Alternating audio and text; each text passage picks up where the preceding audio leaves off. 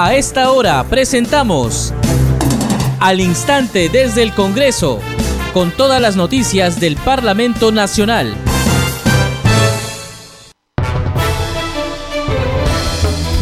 ¿Cómo están? Bienvenidos al programa Al Instante desde el Congreso. Les saluda Danitza Palomino. Estas son las principales noticias del Parlamento Nacional. En la Comisión de Seguimiento, Emergencias y Gestión de Riesgo de Desastres COVID-19, los ministros de Salud y de Educación informaron sobre las medidas adoptadas por la distribución y aplicación del lote de vacunas AstraZeneca que está por vencer en el marco de las investigaciones por la paralización de la construcción de 3.314 obras a nivel nacional, la Comisión de Fiscalización y Contraloría viene interrogando gobernadores regionales. Esta mañana se han presentado ante esta comisión los gobernadores regionales de Apurímac y La Libertad. En la Comisión Especial Multipartidaria de Protección a la Infancia se propuso pronunciarse en contra de los comentarios de los conductores de un programa que se emite por redes sociales cuyas expresiones contribuyen peligrosamente en la normalización de actos que agravian a niñas, niños, adolescentes y mujeres. En Iquito sesiona la comisión investigadora sobre presuntas irregularidades y actos de corrupción en contrataciones durante la emergencia sanitaria nacional por el COVID-19. Usted está escuchando al instante desde el Congreso. Vamos con el desarrollo de las noticias en la Comisión Especial de Seguimiento a Emergencias y Gestión de Riesgo de Desastres COVID-19. Se presentó el ministro de Salud, Hernán Condori Machado, quien explicó las medidas que viene adoptando el sector para la distribución y aplicación del lote de vacunas del laboratorio de AstraZeneca que se encuentran próximos a vencer, entre otros temas. Tras su exposición, el congresista Eduardo Bustamante consultó si las vacunas se van a seguir comprando o serán usadas como refuerzo. Por su parte, el presidente de la comisión, Juan Carlos Mori, preguntó sobre la eliminación de la mascarilla y sobre la autorización de Digemit para que ingrese al país el medicamento oral para el tratamiento de la COVID-19. Vamos a escuchar pasajes de esta sesión. Adelante, congresista Bustamante. Respecto a las, vacunas AstraZeneca, quisiera preguntarle al señor ministro a través de, usted, señor presidente, eh, si este lote es un lote eh, terminal o vamos a seguir comprando o adquiriendo vacunas AstraZeneca, eh, y, si es que este lote se va a usar como booster, como refuerzo para aquellos que han recibido Pfizer, o se va a usar como vacuna primaria para aquellos que aún están rezagados.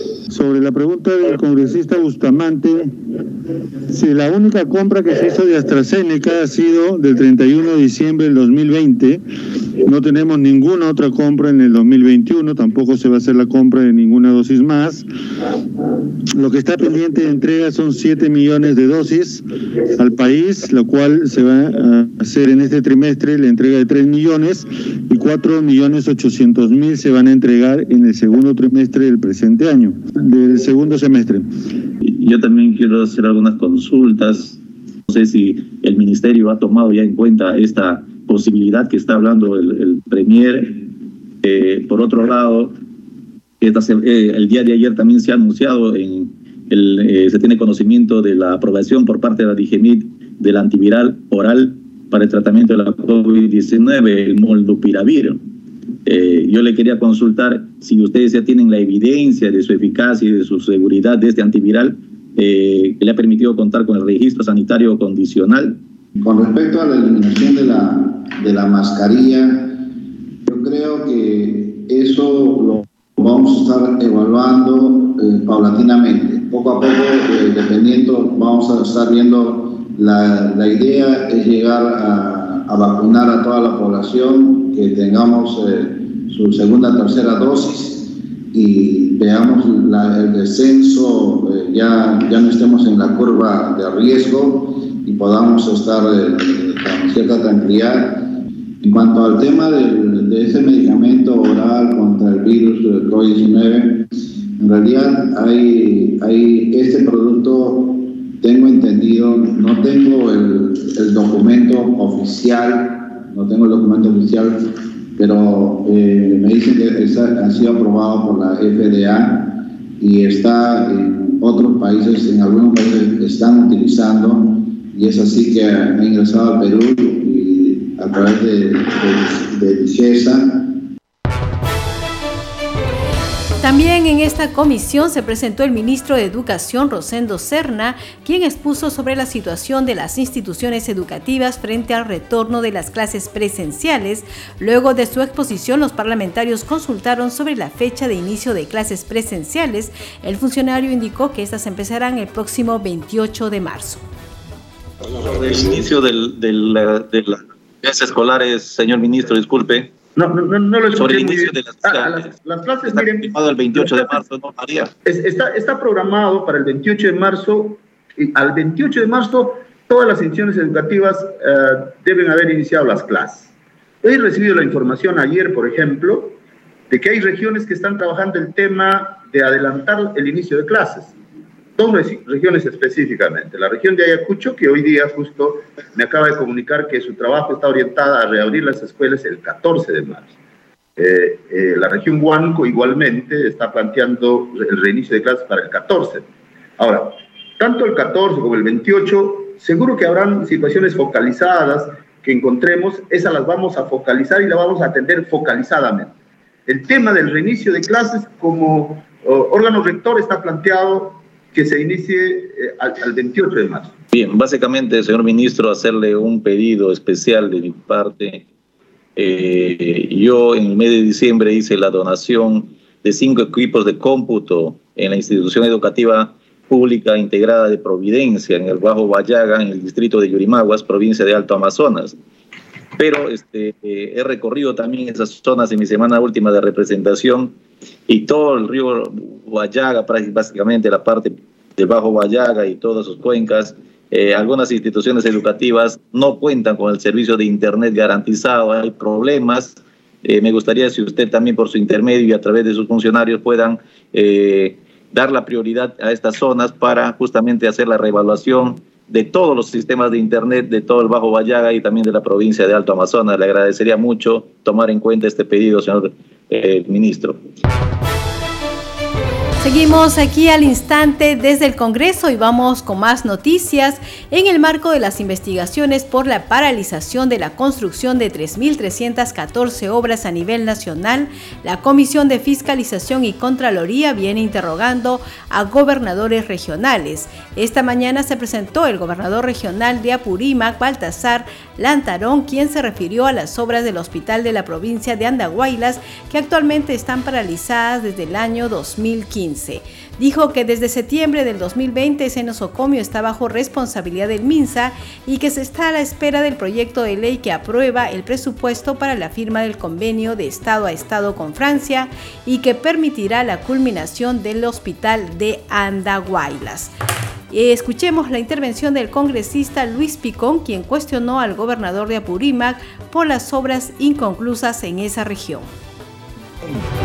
Congresista Picón, tiene el uso de la palabra. Sí, señor presidente, a través de su persona quisiera, eh, de todas maneras, eh, hacer llegar mi preocupación. 3.314 obras paralizadas a nivel nacional. Y esto creemos que es una vergüenza nacional. Y de ellas 14 hospitales en periodo de pandemia, en periodo de crisis, en periodo de emergencia sanitaria y estamos viendo que las obras se inician y no se concluyen, están en el 62% de avance de obra física y han encargado al Ministerio de Salud. Sabemos que hay, adicionales, adendas, más adendas. Con esto se está prácticamente duplicando el presupuesto inicial de ese ansiado y esperado proyecto del Hospital de Andahuaylas y de Abancay. Y creemos que este es un denominador común a nivel nacional en Huánuco, a la región que represento, de igual manera, hospitales no, no terminados, vías de comunicación, infraestructura educativa y obras que están paralizadas Gracias, congresista Picón. Proseguimos. Yo, presidente, quería, ¿Quiere hacer alguna precisión? Sí. Tiene el uso de la palabra. Parece la precisión del congresista Picón, pero en mi condición de gobernador no he firmado ningún adicional con el consorcio Andahuaylas en la construcción de este hospital. Yo soy de los gobernadores que yo he observado los 22 adicionales que han hecho en este hospital durante más de seis años de construcción. En consecuencia, si bien es cierto, eh, yo estoy en contra de adicionales tiendas, pero quiero una vez más, señor presidente del Congreso, con el espacio que usted me brinda, hacer bien claro. Yo veo que el cáncer de esta corrupción que vivimos en el país está en la ley de contratación del Estado. Es ella la que permite todo eso. Los arbitrajes casi nunca gana el Estado, nunca gana un alcalde, un gobernador, no se ganan los arbitrajes. Seguimos aquí al instante desde el Congreso. También en la Comisión de Fiscalización se presentó el gobernador regional de la Libertad, Manuel Yempen, quien informó que debido a un arbitraje el proyecto especial Chavi Mochic lleva paralizado más de cinco años. El congresista Edgar Reimundo recordó que se ha presentado una iniciativa para el destrabe de proyectos y obras regionales. El proyecto de Chavi Mochic ya tiene cinco años parado y el arbitraje todavía no concluye. Y la decisión que ha tomado el Ministerio de Agricultura, que es el titular del concedente de, este, de esta concesión, es que todavía está esperando que se dé ese arbitraje. Allí, de acuerdo a nuestra experiencia, pienso que tienen que existir muchísimas modificaciones en nuestro sistema nacional de contrataciones. Y esto que le estoy manifestando es uno de los puntos que no permite que nosotros tengamos la obra lo más pronto posible puesta al servicio del ciudadano. Yo creo que aquí amerita una evaluación para que toda obra que está en arbitraje, que camine por una cuerda separada, pero que la obra se concluya lo más pronto posible con otro constructor. Ha señalado un punto muy importante, precisamente las sesiones y la investigación que por encargo del Pleno viene realizando la Comisión de Fiscalización respecto a las obras priorizadas, principalmente hospitales, son de necesidad, no solo de necesidad urgente, sino que hay más de 2.000 obras que se encuentran paralizadas a nivel nacional y que esto más o menos llega a 18 a 19 mil millones de inversión. Y como lo que usted ha hecho referencia de las obras tan importantes y emblemáticas como Chavi Mochic y otras, imagínense a nivel nacional. Entonces, precisamente, tiene que ir por cuerda separada, de tal forma de que ya se ha presentado una iniciativa legislativa para el destrave de las obras. Es decir, con ello, independientemente que se encuentre trabada, ya sea por algún defecto eh, o incluso resolución judicial, este, y otros que puedan impedir el desarrollo de la misma, pueda eh, destrabarse esas obras.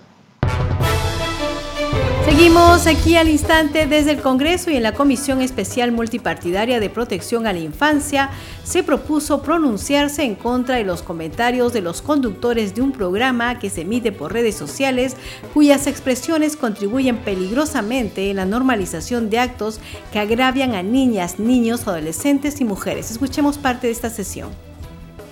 Una seria reflexión sobre los límites del derecho a la libertad de expresión derecho que no es absoluto y que tiene que ser interpretado en el marco del derecho al bien común y los derechos individuales, sobre todo cuando se trata de nuestros niños, niñas y adolescentes.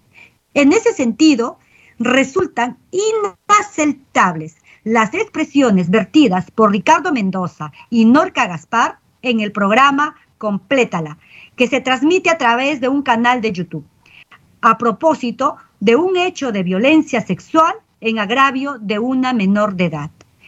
Las irresponsables afirmaciones de ambos conductores contribuyen peligrosamente a la reafirmación de sentidos comunes de que justifican y normalizan situaciones que agravian a un sector de nuestra población particularmente afectado por actos de violencia psicológica y física, particularmente en el caso de las mujeres.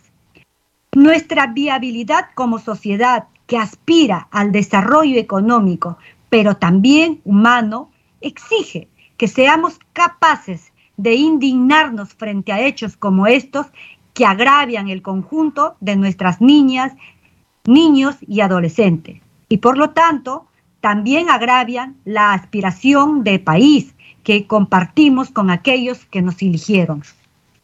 Desde esta comisión, cuyo objetivo es la protección de la infancia, repudiamos públicamente los comentarios emitidos en el mencionado programa. Saludamos la intervención del ministro del Ministerio Público por la apertura de la investigación del caso, pero exigimos la firme intervención de todas las demás entidades del Estado encargadas de salvaguardar la integridad emocional y física de nuestros niños, niñas y adolescentes y nos comprometemos a estar vigilantes a fin de garantizar que estos hechos no queden impunes ni se repitan. Bien, hay que decir que en las redes sociales ha habido una reacción en contra de estos comentarios. Se ha utilizado el hashtag no es broma, es violencia y es que debemos todos hacer una autocrítica sobre los temas que nos están generando eh, risa, humor, porque la verdad agresión a una niña es un tema que nos debe indignar a todos. Bien, vamos a esta hora eh, a tener información con nuestro compañero Josman Valverde. Adelante, Josman.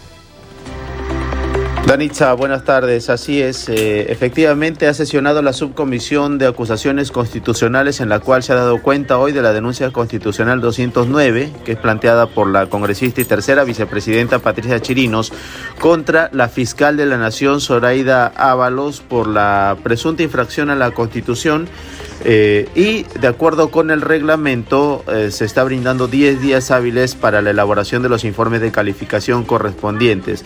¿Por qué se da esto? Porque previamente la subcomisión de acusaciones constitucionales acordó eh, ampliar la agenda precisamente para abordar la denuncia constitucional 209 que fue planteada, reiteramos, por la congresista Chirinos en contra de la titular del Ministerio Público. Es necesario recordar, Danitza, sobre este tema, a qué se debe esta denuncia constitucional.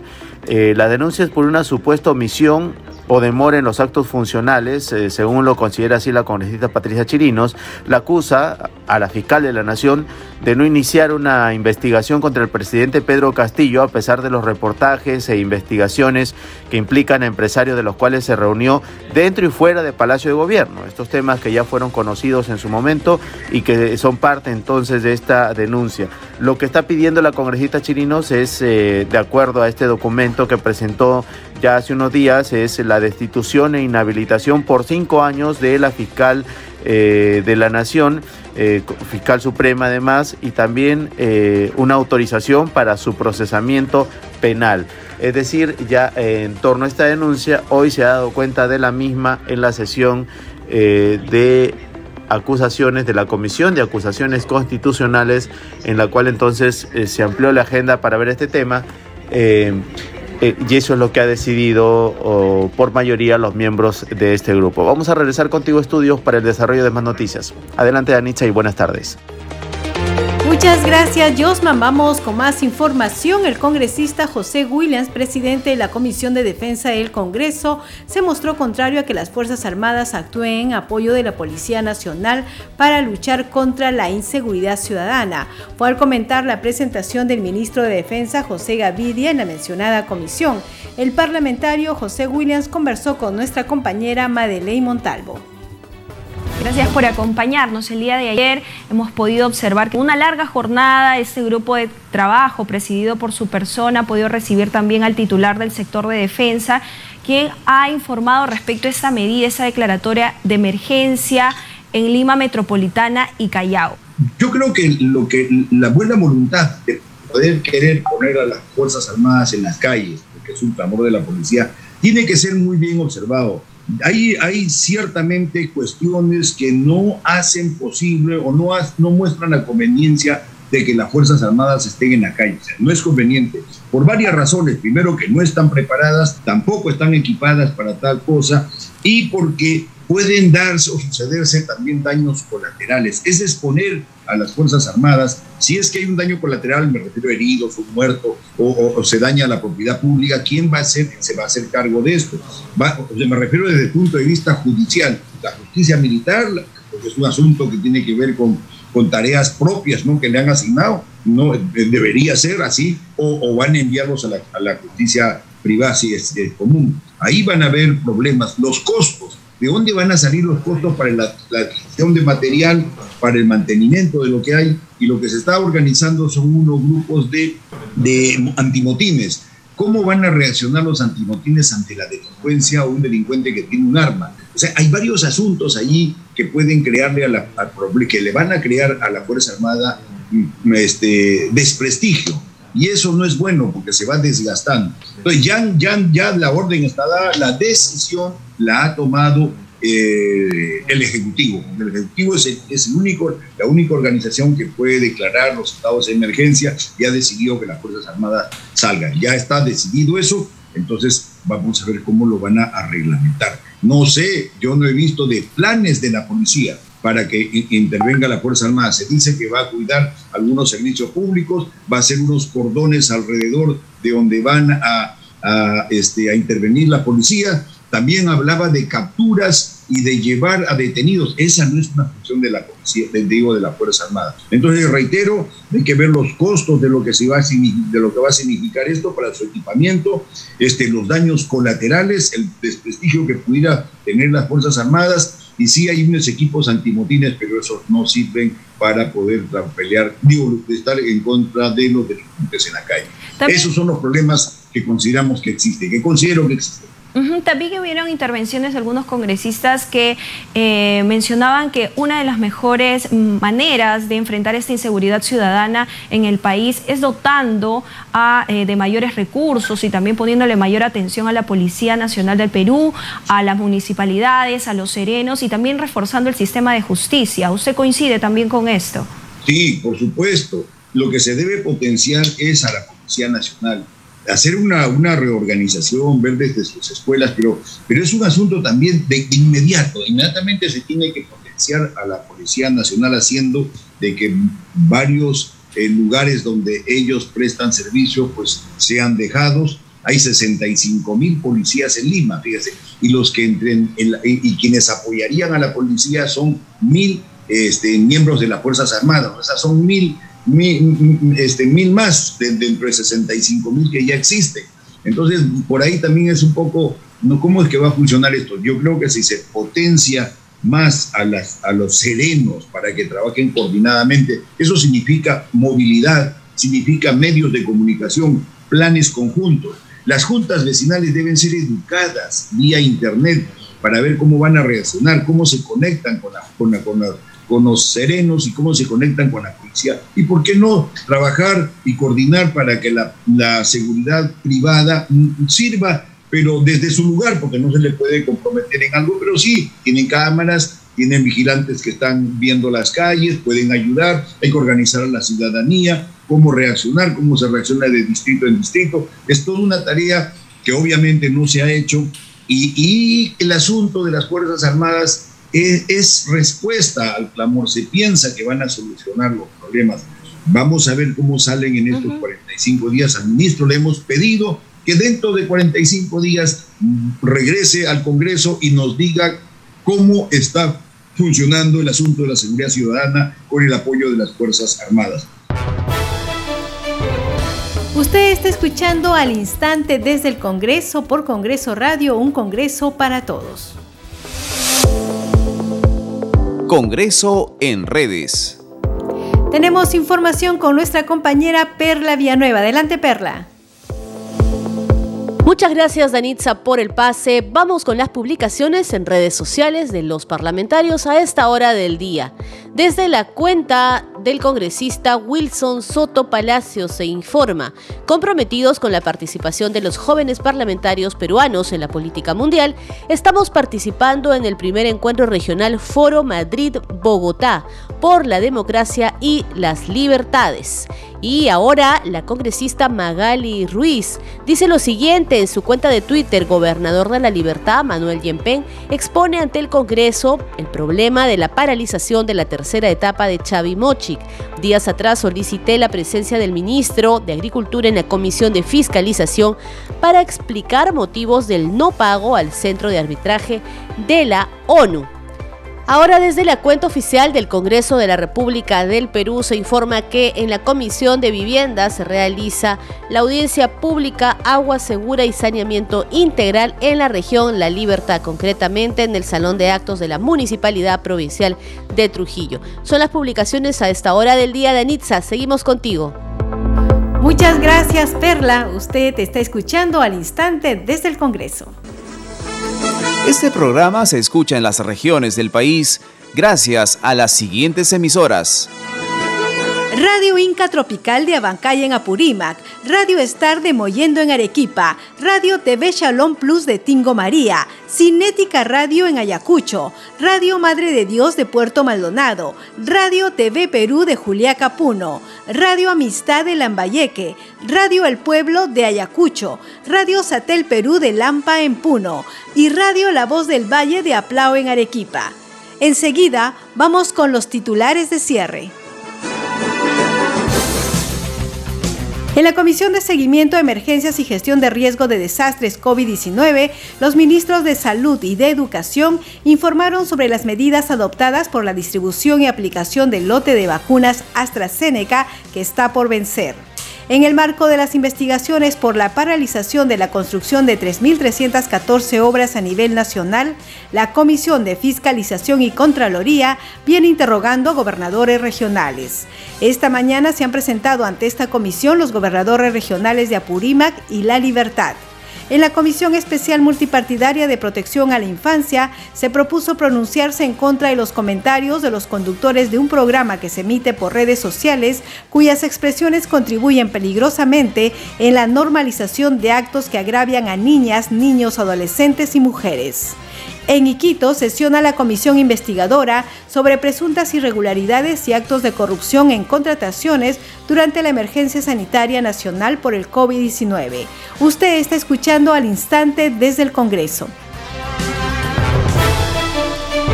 Bien, hemos llegado al final del programa. A nombre del equipo de Congreso Radio le agradecemos por acompañarnos en esta edición. Estuvo en los controles Franco Roldán y en la conducción Danitza Palomino. Deseamos que tenga un buen día y un buen fin de semana.